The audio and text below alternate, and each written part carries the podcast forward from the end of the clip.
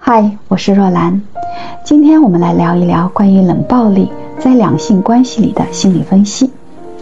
最常见的一种冷暴力呢，是一种委屈的表达。这种行为模式可能是早在伴侣与父母的相处中就已经形成了。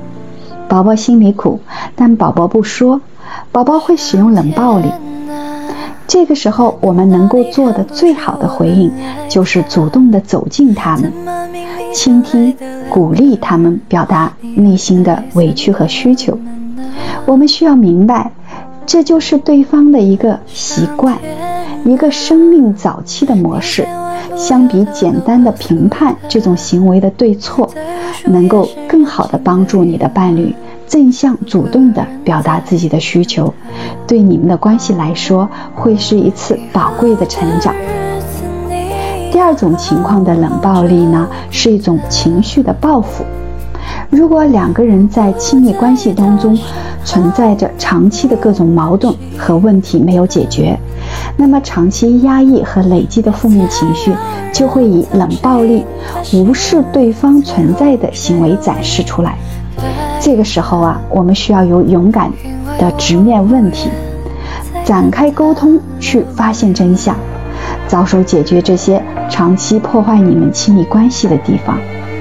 因为长期的冷战不仅不能真正的解决问题，带来成长，反而会成为伴侣之间最具有杀伤力的心理伤害。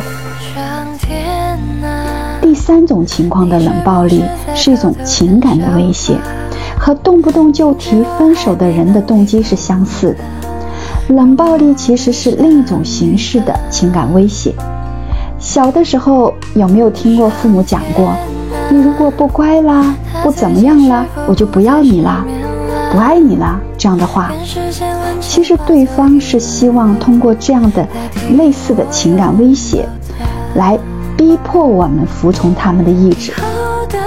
这个时候啊，我们需要特别注意自己在面对这种情感威胁时做出的对抗行为，例如分手就分手，你不理我，我也不理你，或者逃避行为，例如马上求和、息事宁人或做出补偿和挽回，这些啊都没有真正的解决问题，让你们更进一步的了解和满足彼此的需求，或者接纳和疗愈彼此的伤痛。而更像是放弃治疗，或者给感染的伤口贴一个创口贴。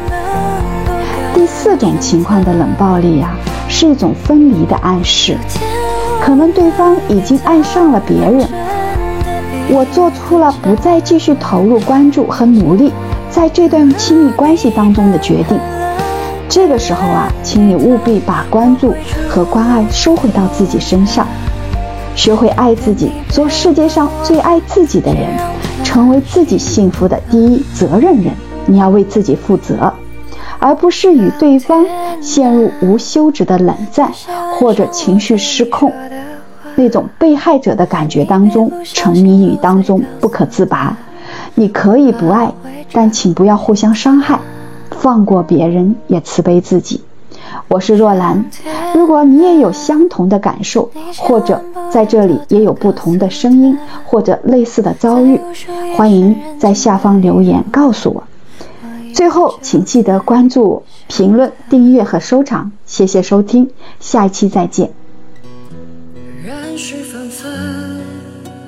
你总太天真，往后的余生，我只要你。